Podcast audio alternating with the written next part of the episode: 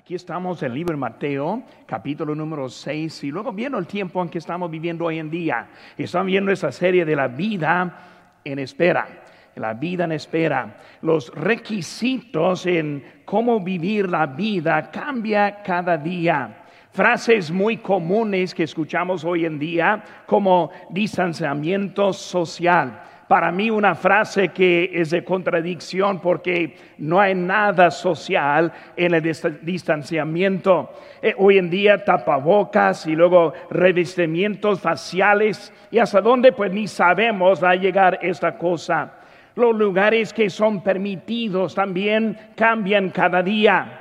Una señora fue a su doctor en esta semana y le hizo la pregunta, ¿hasta cuándo va a durar esta pandemia? Y él respondió, pues yo no sé, yo soy doctor, no soy político. Y por eso hoy en día estamos viendo que es muy difícil saber cómo está todo, cómo vamos a salir al otro lado de esta pandemia. Pues hermanos, no sabemos cómo es todo eso. Pero hermano, lo importante es, número uno, tener principios correctos y no solo preferencias. La semana pasada tratamos acerca de los principios y los valores que debemos tener en nuestra vida. Una pregunta, ¿cuál es tu límite? ¿Cuál es el lugar hasta ya no se mueve? ¿Cómo es la conducta que tú vas a decidir? Hermanos, principios son de mucha importancia. Pero no solo los principios, sino también las prioridades. Y en esta mañana quiero estar enfocando en lo que son las prioridades. Primera pregunta que tengo ahora es, ¿por qué estoy en esta sala de espera? Como nosotros estamos esperando a ver cuál etapa llega, porque estamos en esa sala. Hermanos, entendemos como creyentes que no hay nada que es una sala, por decir, de, de espera, sino que Dios nos pasa por tiempos y etapas en la vida. Y la pregunta es, ¿por qué estamos en esta etapa hoy en día? Porque sí sabemos que hay un propósito que es de importancia durante este tiempo. Hermano, cuando hablamos de nuestra vida, debemos entender que decisiones son parte de la vida. Hay miles de decisiones que tomamos diariamente y la mayoría no altera mucho, no cambia mucho la vida que tenemos hoy en día. Pero hay algunas decisiones de mucha importancia y quiero ayudarnos esta mañana en tener un poco de cómo tomar decisiones en nuestra vida. Cuando pensamos de la decisión más importante de la vida, es la decisión de la salvación. Y yo como niño de seis años de edad, tomé la decisión de aceptar a Cristo como mi Salvador personal una decisión que cambió a mi vida, cambió a la dirección de mi vida. Hermanos, cambió todo para siempre. Una decisión bien hecha de un niño de seis años. También la decisión de obedecer a Cristo. Cómo decidimos obedecer a Cristo va a afectar a nuestra propia vida, va a afectar la vida de mi esposa, la vida de mis hijos, va a afectar la vida de otros también. Hermanos, yo estoy contento por mi padre que yo tuve, que tomó una decisión en mi niñez de seguir a Dios. Afectó a la vida mía. Hermanos, en esta mañana quiero estar hablando un poco en eso. En nuestra historia, Cristo nos está enseñando cómo tomar decisiones. Como leímos ahorita, aquí estamos en Mateo 6, versículo 24, dice, ninguno puede servir a dos señores.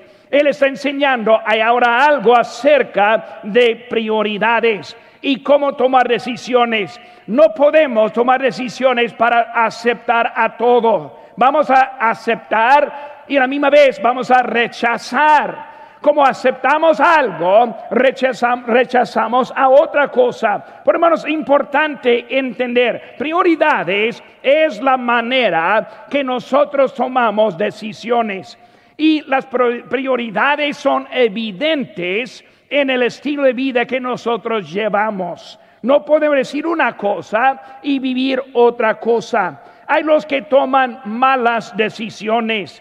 Muchas veces porque no consideramos los resultados de las decisiones que nosotros tenemos. Hermanos, también las prioridades nos ayudan a tomar la decisión correcta. Cuando yo tengo eh, eh, bien establecidas mis prioridades, eso me ayuda cuando llega a una Y, cuando llega un punto de decisión en mi vida. En ese momento me ayuda en mi decisión para tomarla correctamente.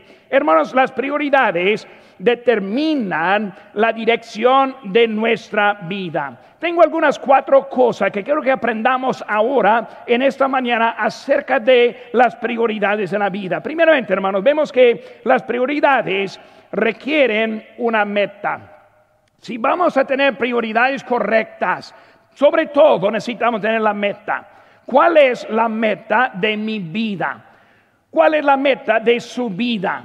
¿Cuál es la cosa que estaban planeando en la vida? Por eso cuando pensamos en eso, vemos ahora versículo 33 de nuestro pasaje Mateo 6. Dice, mas buscad primeramente el reino de Dios y su justicia y todas estas cosas os serán añadidas. Por eso, hermano, cuando hablamos de las prioridades, la primera cosa es Dios primero.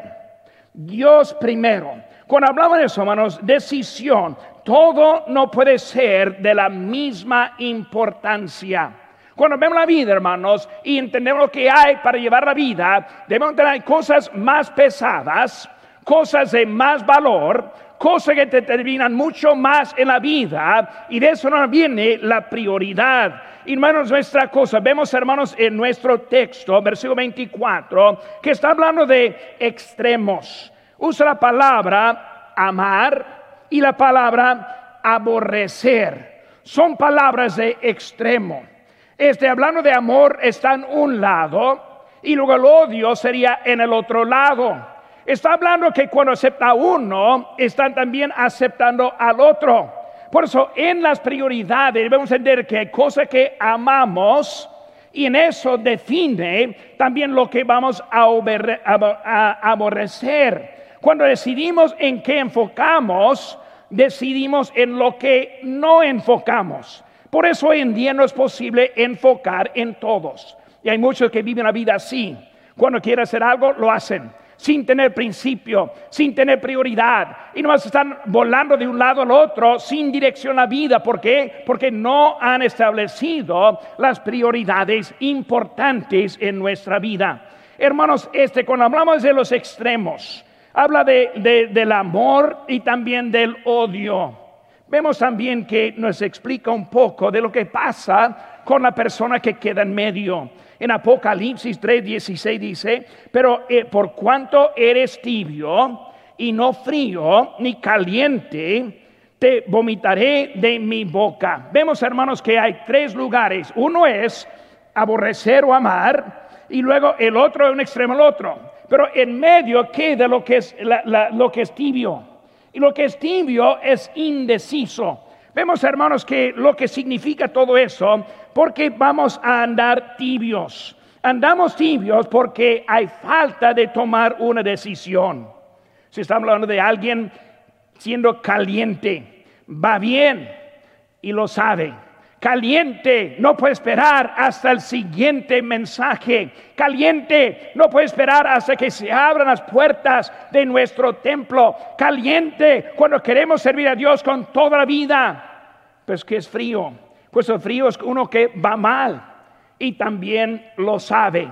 Cuando está frío ya no tiene interés. Cuando está frío no importa si se abre la puerta o no abra Sí, cuando, tiene, es frío ni está escuchando a este momento el mensaje de la palabra de Dios. Hermanos, ¿por qué está tan mal tibio? Porque tibio es cuando uno piensa que está bien, cuando en realidad está mal. Siendo tibio, no está frío ni caliente. Por eso uno que anda tibio piensa, pues yo estoy bien.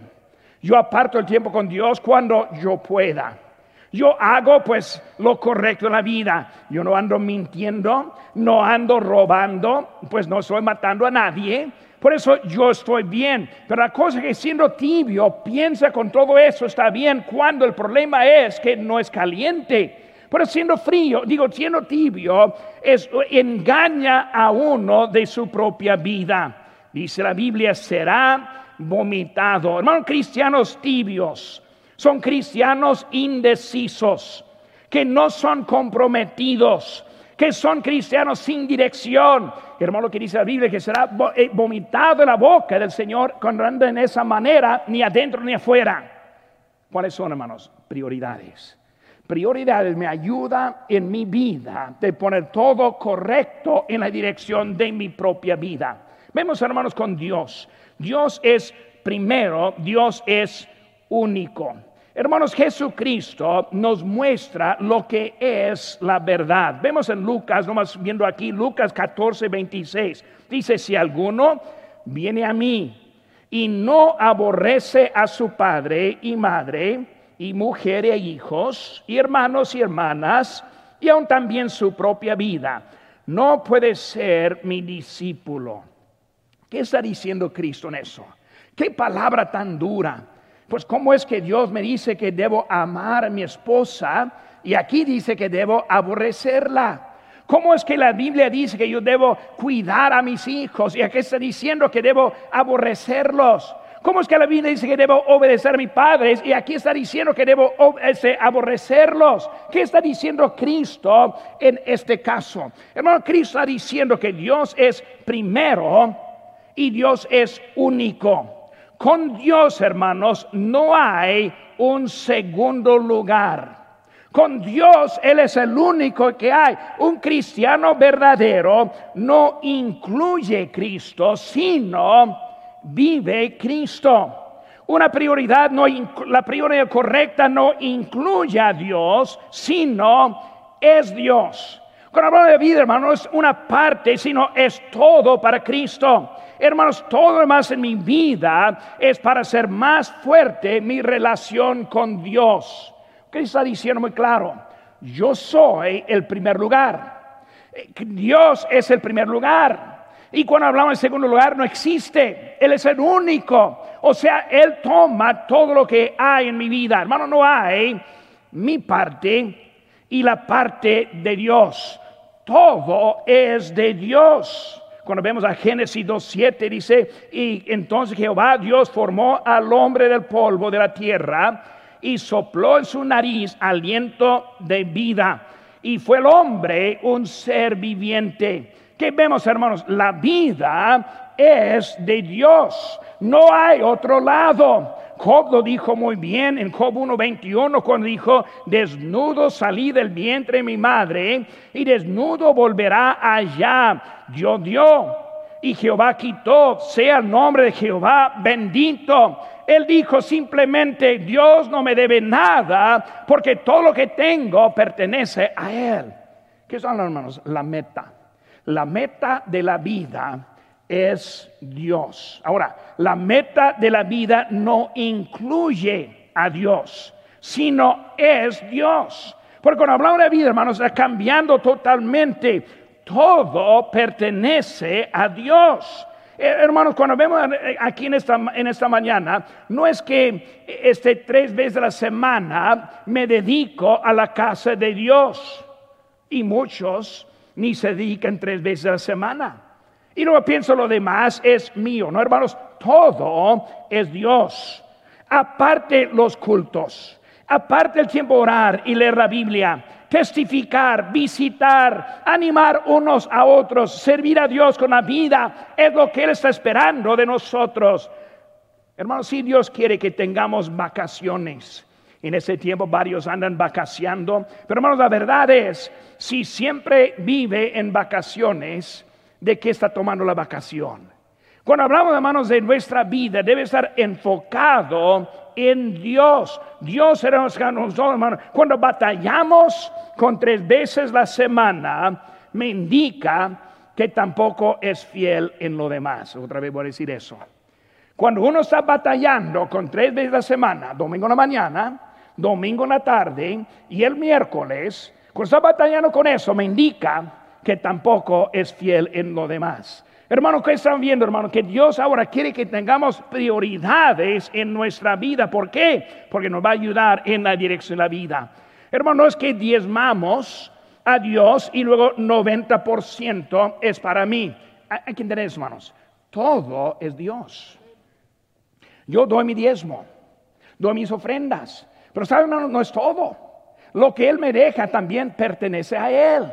Por eso debemos aprender cómo tener cuidado con lo que nosotros tenemos en la vida. Hay muchos que no piensan nada en gastar dinero. Deben tener cuidado, hermano. ¿Por qué? Porque es de Dios. Por eso queremos tener cuidado lo que hacemos con lo que nosotros tenemos. Hermanos, ese trato de cuidar lo que Dios me ha dado. Hay un hermano ese que me ha ayudado mucho en mi propia vida. Su apellido es Wilson. Y hermano Wilson, hace muchos años, él empezó a ayudarme a mí en algunas cosas en el ministerio. Cuando tuvimos necesidad de comprar un terreno en Guerrero, Chihuahua, yo estuve pidiendo a Dios, Señor, ¿qué quieres que, que, yo haga en ese momento? Y luego de nada, Él me habló y dijo, ahora Dios puso mi corazón a ayudarle con ese terreno. Y luego Él me ayudó con ese terreno y lo compramos. Hermanos, Él vio y dijo algo muy interesante para mí. Él dijo, ese dinero que tengo, si yo la tengo, yo lo voy a gastar. Yo sé que lo voy a usar en una cosa u otra cosa. Por eso para mí mejor usarlo en esta forma de comprar un terreno para esta iglesia. Y él dijo, mejor, si lo voy a tirar, mejor tirarlo allá que tirarlo en otra cosa. Y hermanos, es algo que yo siempre aprendí de ese hermano Wilson. Ahora hace muchos años, ya hace la semana pasada, su esposa falleció. Él está muy grande de edad, no puede ser nada en su vida. Hermanos, pero la iglesia que él ayudó aún permanece. La iglesia que él ayudó con ese dinero hace muchos años todavía anda predicando el Evangelio, todavía anda ganando almas, todavía está bautizando y multiplicando la obra de Dios. Hermano, lo que hacemos nunca es en vano, pero nosotros no pensamos en lo que es tan importante en nuestra vida. Hermanos, son mis cosas, sino que las cosas que tenemos pertenecen a Dios. Yo cuido a mi casa está abierta a los que están necesidad de recibir algunos en la casa. Cuido mi carro, no es fácil comprar otro y por eso lo quiero cuidar y mantenerlo lo mejor que yo pueda. Tengo cuidado en la forma que yo hago compras, trato de cuidar el poco que tengo. ¿Por qué? Porque todo es de Dios. Hermanos, si lo voy a tirar, mejor tirarlo aquí en la ofrenda. Si lo voy a tirar, mejor tirar las cosas de Dios. ¿Para que lo voy a tirar en cosas de este mundo? Cuidado, hermanos. Entendemos que todo es de Dios. Vemos, hermanos, que hablando de Dios, eh, Dios es primero y no hay segundo. Dios es, eh, eh, todo es preparativo en luz de la eternidad. Vemos otra cosa que habla aquí acerca de Dios, ahí en versículo 31, 33. También vemos su reino, su reino. Cuando hablamos del reino de Dios, ¿de qué está refiriendo el reino de Dios? Ahora, principalmente el reino refiere a tres cosas. Número uno, está refiriendo dentro del creyente. En Lucas 16, 21 dice, aquí el reino de Dios está entre vosotros. Hermanos, el reino de Dios es el lugar en Dios tiene su presencia, vamos, escuchen bien, y su dirección. El rey está sobre su reino. El rey dirige a su reino. El rey es el quien toma las decisiones del reino. Por eso cuando Dios está en mí y yo soy su reino, si soy obediente a Él.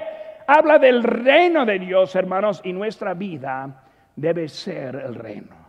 Señor, lo que tú quieras, yo quiero hacer. Señor, lo que tú pongas en mi corazón, quiero ser obediente. El reino, hermanos, es el lugar de su presencia, también el corazón.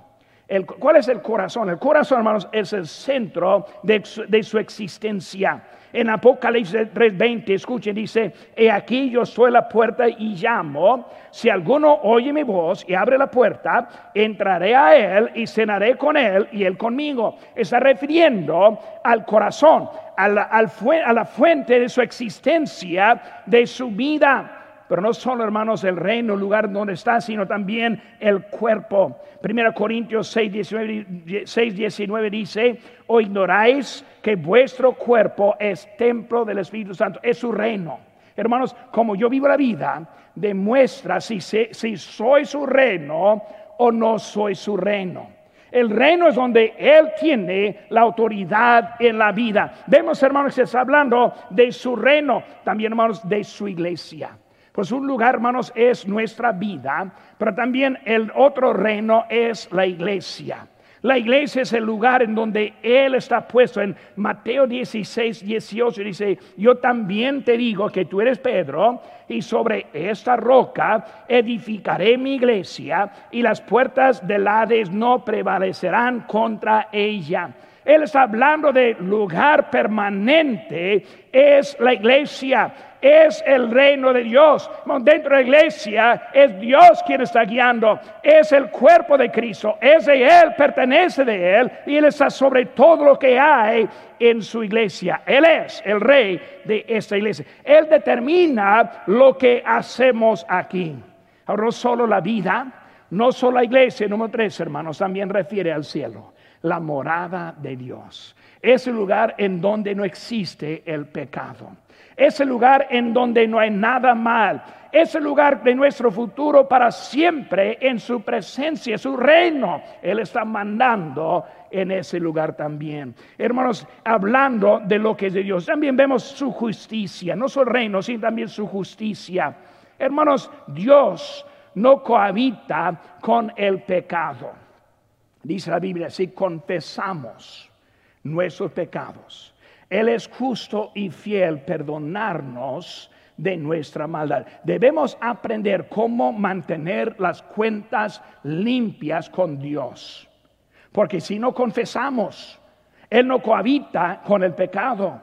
Si no nos arreglemos, Él nos atento para restaurarnos Dios ahora quiere hacer algo grande en nuestra vida es con su justicia. Hermanos, es muy importante su justicia. Ven rápidamente aquí en versículo 1 dice, guardaos de hacer vuestra justicia delante de los hombres para ser vistos de ellos. ¿Qué está hablando del motivo? Debemos vivir la vida justa. Eso significa cuando nadie ve. Vivimos igual en la iglesia que vivimos fuera de la iglesia.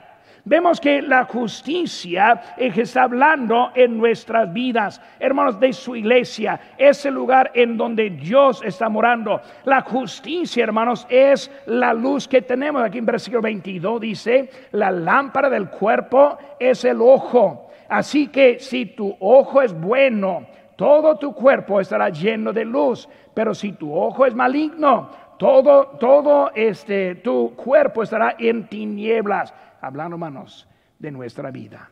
El reino de Dios. Dios primero. No hay segundo. Yo quiero demostrar la luz al mundo a través de la vida de Cristo viviendo en mí. Vemos, hermanos, su justicia, que es la justicia Dios en nosotros. Segunda cosa, hermanos, que vemos son las prioridades tienen un método. Prioridades tienen un método. Versículo 26 del capítulo 6, versículo 25, perdón, dice, por tanto os digo, no os afanéis por vuestra vida, que habéis de comer o que habéis de beber, ni por vuestro cuerpo que habéis de vestir. No es la vida más que alimento y el cuerpo más que el vestido. Está hablando, hermanos, de un método que hay en las prioridades. Bueno, ¿cuál es la meta? La meta está establecida, que es Dios primero y nadie más. Dios primero y nada más. No hay segundo con la mano de Dios. Todo está acomodado cuando la meta está bien establecida. Pero hermano, la cultura de nosotros incluye muchas veces algo de Dios, pero falta mucho. Decimos frases como con el favor de Dios y sabemos que Dios tiene su voluntad en nuestra vida y le, debemos obedecer. O si Dios quiere y sabemos lo que Dios quiere.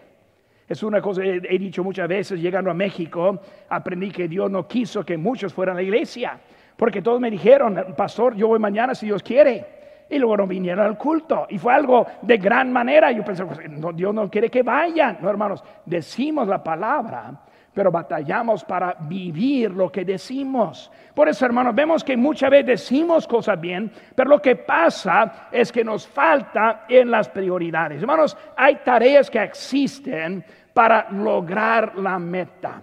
¿Cuál es la meta? Dios primero mas buscad primeramente el reino de Dios. Por eso Dios es primero, Dios es la, meta. ¿Cómo, por eso, ¿cómo voy a llegar a esa meta? En eso vemos las tareas. ¿Cuáles son las tareas, hermanos? Hay tareas para eh, organizar los pasos en lograr. ¿Qué es la lectura bíblica? ¿Qué es la oración? ¿Qué es la asistencia? ¿Qué es hoy en día los cultos en live stream? ¿Qué es los grupos de crecimientos? ¿Qué es testificar y ganar almas? ¿Qué es marcar, hablar con otros y animarles? ¿Qué es servir a Dios con nuestra vida? Hermanos, son tareas para ayudarnos con la meta que nosotros tenemos. Organizar el tiempo para lograr esos, esos métodos es algo de importancia en la vida. ¿Cómo organizo mi vida? Hermanos, organizo mi vida, número uno, por, poner primero las piezas grandes. Por eso en mi vida hay cosas pilares que no lo voy a poner al lado. ¿Cuáles son esos, hermanos? Pues leer la Biblia cada día. ¿Qué es una cosa grande, hermanos? Orar cada día. ¿Qué es una cosa grande, hermanos? Ir a la iglesia.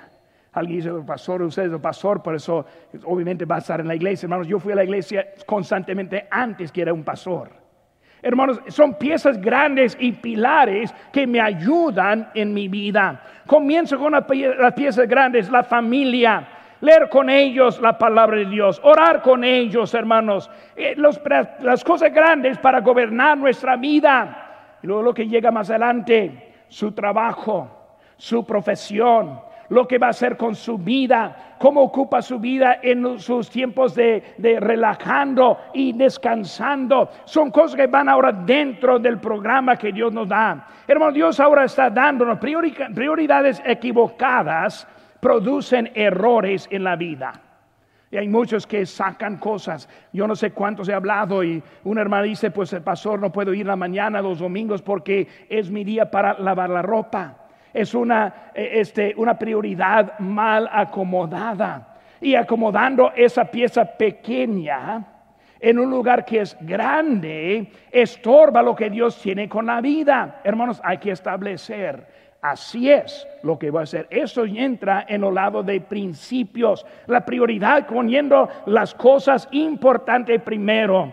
Hacer fiestas muy de noche el sábado o peor el domingo viajar los domingos, que hoy en día es muy común, ¿por qué no salimos el sábado para poder asistir a la iglesia? ¿O por qué no viajamos el lunes para poder estar en la casa de Dios? Hermanos, debemos hacer planes para hacer algo diferente en nuestra vida con respecto de las prioridades. Siempre decimos, pues un día voy a poder asistir, un día voy a poder servir, un día voy a poder estar presente. Y siempre hablamos del futuro y no lo que estamos haciendo hoy en día. Siempre hay otro día, siempre hay mañana. Y debemos aprender cómo es, hermanos, acomodar las, las, las tareas que tenemos, organizar los pasos para lograr el tiempo. Yo recuerdo, hermanos, en, mi vida con los hijos eran muy chiquitos y Marta en las noches, ella siempre pues, se puso la ropa de cada niño ahí en su lugar y con sus zapatos y con calcetines y con todo listo para que el domingo a la mañana nos levantamos, supieron dónde, dónde estaba su ropa, la puso y luego para ayudarnos en la salida. Eran preparaciones para ayudarnos con nuestras prioridades. Si voy a llegar a la iglesia, escuchen bien, a tiempo, si voy a llegar a tiempo, voy a tener que hacer algunas tareas para hacerme llegar a tiempo. Por hermanos, hay cosas que nos ayudan, pero hay que pensar, porque no quiere llegar en la mañana con un caos y todo en desorden, tratando de hacer todo rápido. ¿Por qué? Porque no planeó para llevar a cabo la prioridad que ya fue establecida, organizar sus metas. Hermanos, la oración pues va a empezar por dar gracias a Dios cada vez que come.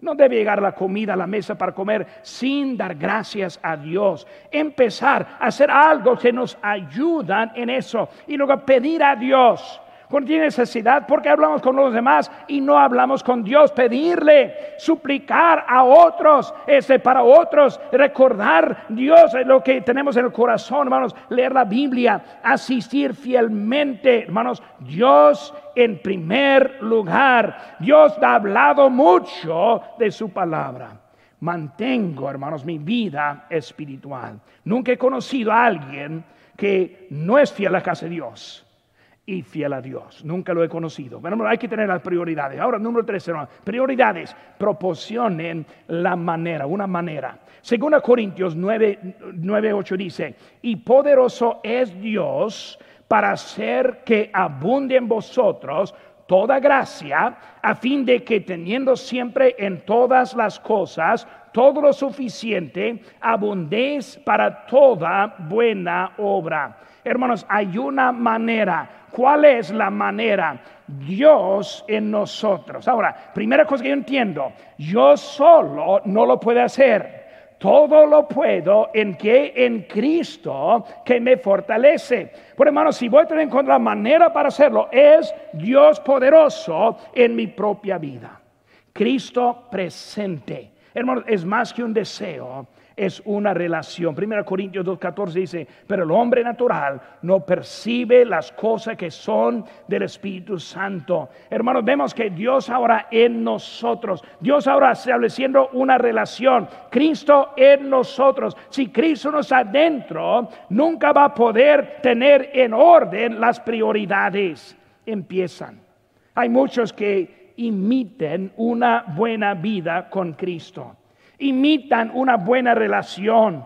Hay los que piensen que viene de ellos mismos, o sea, determinado y decidido, y nunca aprenden cómo relajar en la relación con Cristo. Hermanos, hay unos que nunca han tenido una relación con Cristo. Hay unos que viven la vida y nunca han sentido la dirección de Dios en su vida. Hermanos, eso indica un error muy grande en la vida espiritual hoy en día debe establecer bien su relación con Cristo, porque solo vamos a lograr si Él está en primer lugar. Por eso Cristo presente e, está dentro, verdaderamente adentro, y lo moviéndonos, y luego Cristo también prominente, prominente, o sea que significa que Él es obvio ese su estilo de vida demuestra que es Cristo que está en nosotros, hermanos, es la prioridad de que la manera que podemos solo en Cristo. hay un ejemplo, una historia de un misionero que fue a China. Llegando a China, no, pues no pudo hablar el chino y por eso empezó a aprender el idioma. Y luego la maestra un día este, empezó a caminar entre los estudiantes y él dijo, hizo la pregunta, ¿puedes observar algo de mí? Y él dijo, pues sí, el, perfume que tiene. Y dije, así la vida nuestra. Aunque no podemos hablar, deben ver una diferencia en nuestra vida. Y hermano, así la vida que debemos llevar, aunque no podemos hablar muchas veces, deben ver una diferencia en nuestra vida. Es por eso que predicamos, hermanos, estándares, predicamos estilo de vida, predicamos que debemos ser distintos como cristianos. ¿Por qué? Porque el mundo necesita ver una diferencia en nuestra vida y no como los demás que hay en este mundo. Cristo preeminente, Cristo en control. Hermanos, si Él es, es, presente y prominente y también preeminente, vemos que es Él ahora que está en control de la vida y Él es la cabeza del cuerpo, que es la iglesia, Él que es el principio el primogénito entre muertos, hermanos, Él tiene toda preeminencia. Vemos que Él es el rey. Primera cosa, hermanos, una meta. El método. Número tres, la manera. Y número cuatro, hermanos, revela mañana.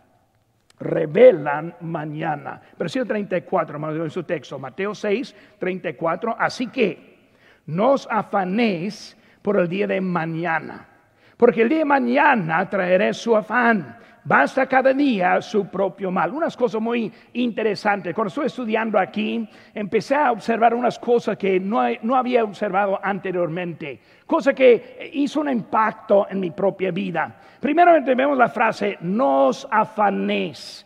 Hermanos, las prioridades nos preparan para el futuro. sin prioridades viene la preocupación.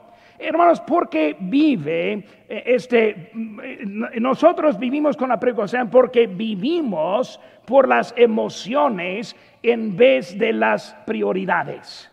¿Cuántas veces tomamos decisiones basadas en las emociones y no en la prioridad? Siempre equivocamos, siempre vamos a otro lado, porque no estamos estableciendo en nuestra vida la prioridad correcta. Vive, hermanos, en los deseos. ¿Cuántos toman decisiones rápidamente porque simplemente quieren algo? Hermanos, eran prioridades para ayudarnos a nosotros. Muchos ni tienen plan para salir del, del salón de espera. Hay algunos que están ahora contentos en esta etapa y ni tienen muchos planes para poder avanzar la vida. Lo que les falta es prioridades para tomar la decisión correcta en la vida. Hermanos, pierde la, visión si no tiene las prioridades. El día de mañana, dice ahí, no os afanéis, también dice, el día de mañana traerá su afán. Hermanos, si nos preocupamos por lo que está por venir, nos preocupamos doble. ¿Por qué? porque estamos preocupados ahora y luego mañana cuando llegue, otra vez preocupado, en vez de esperarlo, esperarlo. ¿Qué nos ha dado Dios para hoy? Gracias a Dios, este tiempo en su televisión, computadora, su, su celular, lo que sea, viendo, aprendiendo, ojalá que estén marcando y luego buscando manera para mejorar, es tiempo bien dedicado ese momento. En la tarde hay otra oportunidad aquí en la aire libre, acá afuera. Podemos estar aquí juntos ahora aprendiendo lo que Dios tiene para nosotros, que es para ayudarnos, porque cada momento hay que vivir el momento. Pero mañana va a haber algo diferente. Dice ahí en versículo número 20, 34, dice, basta cada día. ¿Saben? Cada día tiene suficiente con qué preocuparse hoy en día ya tenemos suficiente, no necesitamos pensar de mañana. ¿Qué es el problema con las noticias hoy en día? Es puro susto de mañana. Si no haga eso, eso va a pasar. Y empezar a pensar lo que está pasando mañana en vez de hoy. Hermanos, Dios le ha dado salud hoy. Dios le ha suplido en su necesidad hoy. Dios nos ha dado tiempo para adorar a Dios en línea hoy. Hermanos, debemos aprender cómo vivir hoy con lo que Dios nos ha dado. Es suficiente para el día de, cada día. Mira, hermanos, una parte muy interesante aquí en el versículo 34 dice, basta cada día, última parte, basta cada día, luego dice, su propio bien. no lo dice. Basta cada día su propio mal. Interesante. Anímese, hermanos. Mañana viene peor. Anímese, hermanos. Mañana vienen problemas también. Basta cada día por su propio mal. ¿Saben qué, hermanos? Vivimos en un mundo con la plaga del pecado que contamina y que trae más problemas cada día. Por hermano, aunque está viviendo la vida en la victoria en Cristo, debemos tener que mañana viene otra cosa que vamos a tener que enfrentar. Es la vida en que andamos. Está diciendo el apóstol Pablo que hay que estar ahora preparando, aquí el Señor Jesús, que debemos estar ahora preparándonos para el, día mañana. Porque pensamos que merecemos mejor. Porque pensamos que yo debo tener mejor que yo tengo hoy en día. La cosa, hermano, muchas veces andamos en una ilusión de lo que es el mundo. El mundo estuvo en contra de Cristo, lo llevó a la cruz del Calvario. El mundo estuvo en contra de los apóstoles, los mataron. el mundo ha estado en contra de la iglesia en todas las épocas, matando a muchos creyentes en toda la historia, pero nosotros pensamos que merecemos mejor nuestra vida. No estamos pensando lógicamente de lo que Dios tiene. Hermanos, ese vivimos el día que, con que esperando el Señor Jesucristo. Un día pronto viene el Señor. Un día Él va a pasar y llevarnos a su lugar. Mi pregunta es, ¿estamos preparados? ¿Tenemos principios establecidos con sus prioridades definidos? Estamos preparando la vida para seguir adelante en el Señor.